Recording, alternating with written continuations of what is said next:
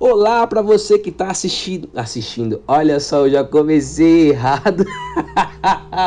no meu primeiro, no meu primeiro podcast já falei tudo bem. Não, tudo bem que também, olha só, também está no IGTV do Instagram, lá no Instagram do arroba Culture.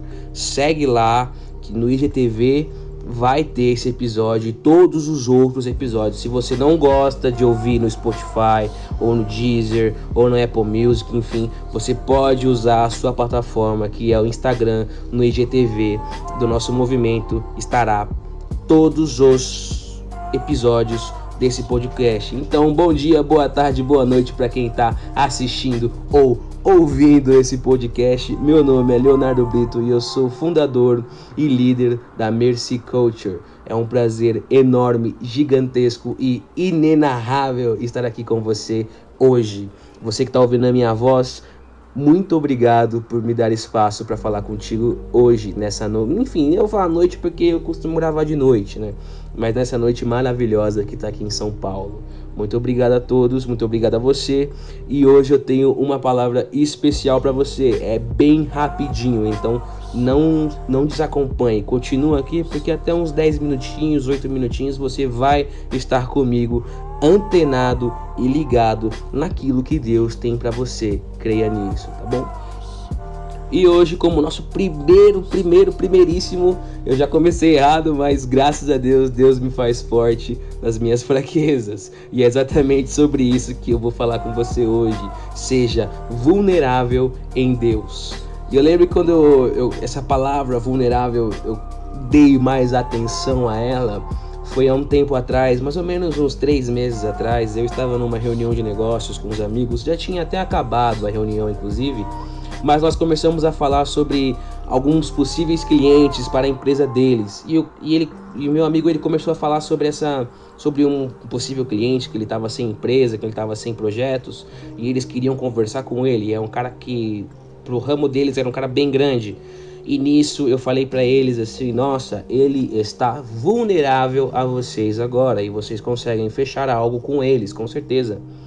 E um dos sócios dessa empresa, ele olhou para mim e disse: "Cara, eu gostei muito dessa palavra que você falou, vulnerável". E eu falei como se fosse algo normal, como, enfim, ele está vulnerável. Mas depois que eu, um dos sócios olhou para mim e disse que gostou dessa palavra, eu comecei a me atentar mais sobre aquilo que vulnerável significava para mim e para a sociedade. Então eu comecei a pesquisar e a procurar o, o que é o conceito de vulnerabilidade. E eu achei algumas palavras que que se encaixam, que são sinônimos. Para quem não sabe o que é sinônimo, são palavras que são não são as não é a mesma palavra, mas tem o mesmo significado, ou seja, você vai para o mesmo lugar com essa palavra. Frágil, eu achei a palavra frágil muito interessante que pode se encaixar na vulnerabilidade de alguns objetos. Como por exemplo, não sei se você já viu aquela caixa de mudança, uma caixa gigantesca e quando você pega a caixa está escrito lá, cuidado, frágil, ou seja, cuidado, vulnerável.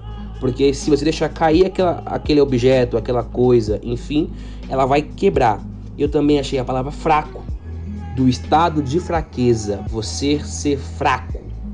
É você também ser vulnerável. E também achei a palavra delicado, que também pode ser feito sobre objetos ou também sobre pessoas. Como por exemplo, essa caneta que eu uso para escrever, ela é bem delicada, ou seja, se eu fizer uma força maior do que eu necessito nela, ela quebra. Mas eu não estou aqui hoje para falar sobre caneta e nem para falar sobre objeto, e sim sobre você. Você em Deus necessita ser uma pessoa vulnerável. Eu lembro que Sempre quando Deus fala comigo e de uma forma intensa, eu sinto que eu estou cada vez mais vulnerável a Ele, cada vez mais fraco, porque Ele é a força, Ele é o maior, o Alfa e o Ômega, o princípio e o fim. Então eu me coloco numa posição vulnerável, eu me coloco numa posição de frágil, eu me coloco numa posição de fraco e eu me coloco numa posição de delicado porque tamanha é a glória de Deus, gigantesca. Então seja fraco, Então seja delicado em Deus, não com a sociedade. E para eu me basear nesse podcast, eu fui lá em 2 Coríntios, que é a carta do apóstolo Paulo, à igreja de Coríntios, no versículo 10, no capítulo 12, que ele fala assim: Por isso sinto prazer nas fraquezas, nas injúrias, nas necessidades, nas perseguições, nas angústias, por amor de Cristo, porque quando estou fraco, então sou forte